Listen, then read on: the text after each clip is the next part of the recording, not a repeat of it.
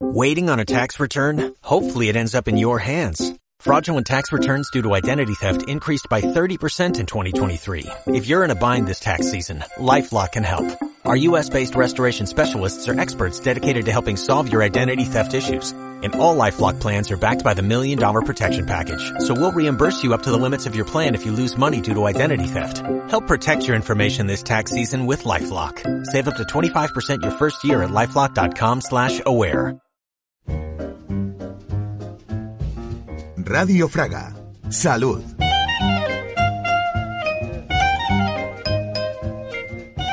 Como cada jueves, hoy tenemos con nosotros a nuestra farmacéutica de referencia, Marta Masot. Buenos días. Hola, buenos días. ¿De qué vamos a hablar hoy? Pues bueno, hoy vamos a hablar de las quemaduras, que son unas lesiones que se producen en la piel por el efecto de diferentes agentes, como puede ser el calor, la electricidad, el frío, el sol, productos químicos, radioactividad.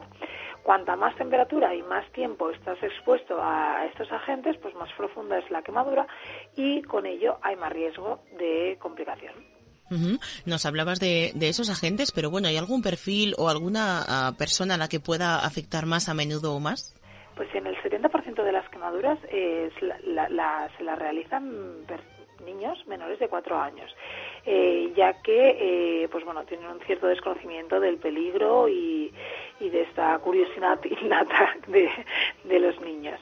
También las personas mayores, debido a que pierden un poco eh, su, sensibilidad y, los reflejos, son, son personas a las que les afectan y en edad adulta, pues las amas de casa suelen tener quemaduras más leves, tipo bueno, eh, por contacto con calor. En cambio, eh, las más graves, eh, que suelen ser laborales, son más frecuentes en hombres.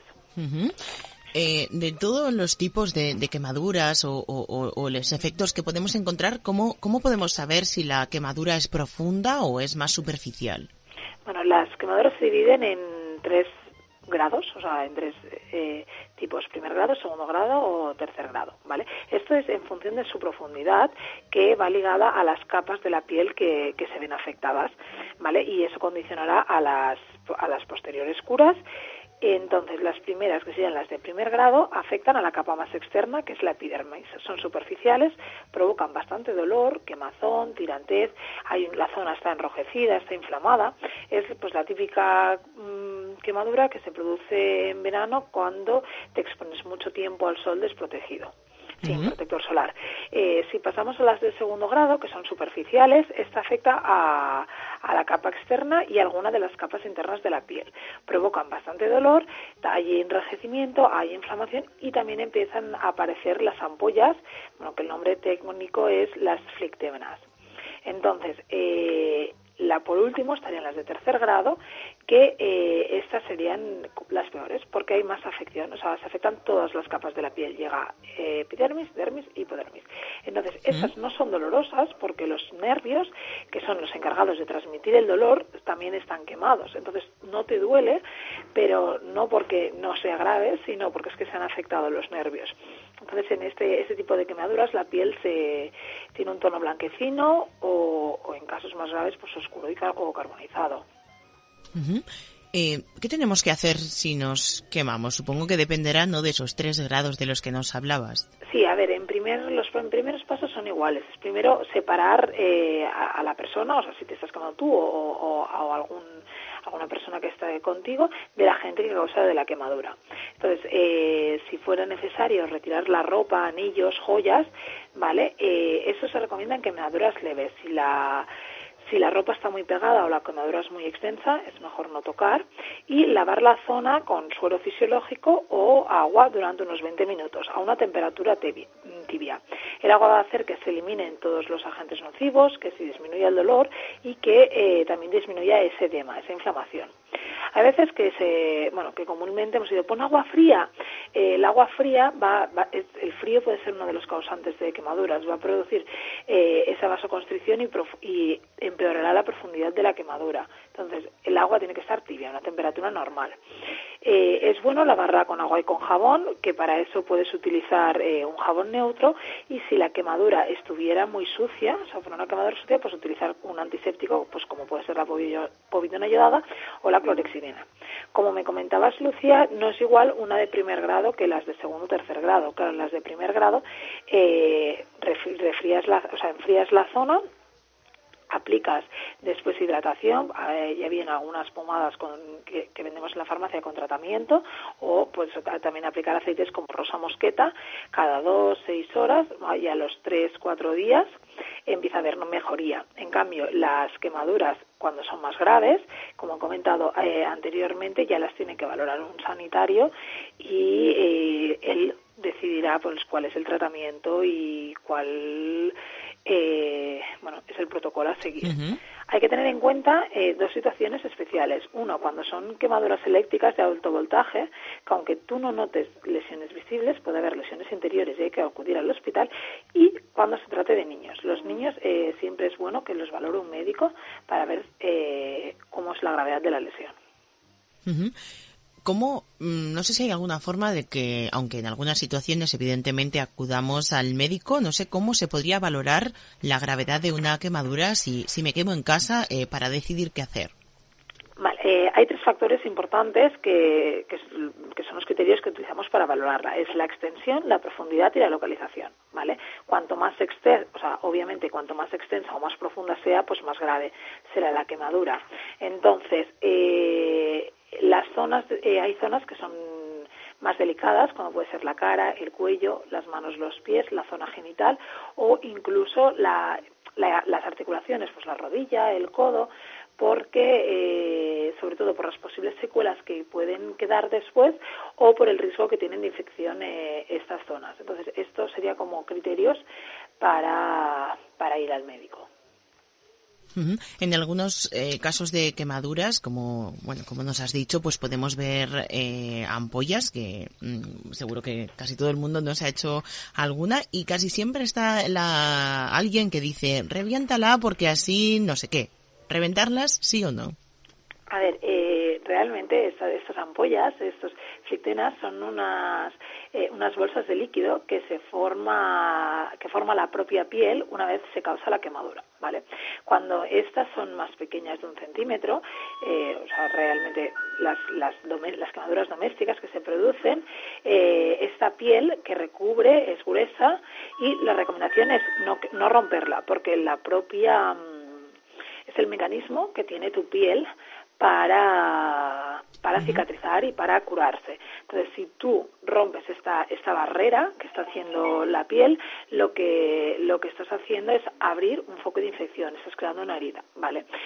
Por otro lado, que yo creo que por aquí viene la duda, cuando las quemaduras son más extensas de un centímetro, entonces sí que es necesario vaciar el contenido, retirar la piel y curarla eh, de forma mm, como si fuera una herida, pero es que en este caso es una, un tipo de quemadura que por extensión ya tiene que estar tratada por un profesional sanitario. Entonces, el médico las rompe, pero la persona de a pie no. Esa sería la conclusión. Eso. Lo que haga el médico bien hecho está, pero nosotros ahí las dejamos las ampollas y lo que ir al médico. También hay siempre esos remedios, eh, entre comillas, caseros, ¿no? Para, para tratar determinadas afecciones. Eh, ¿Qué hay de poner pasta de dientes en una quemadura?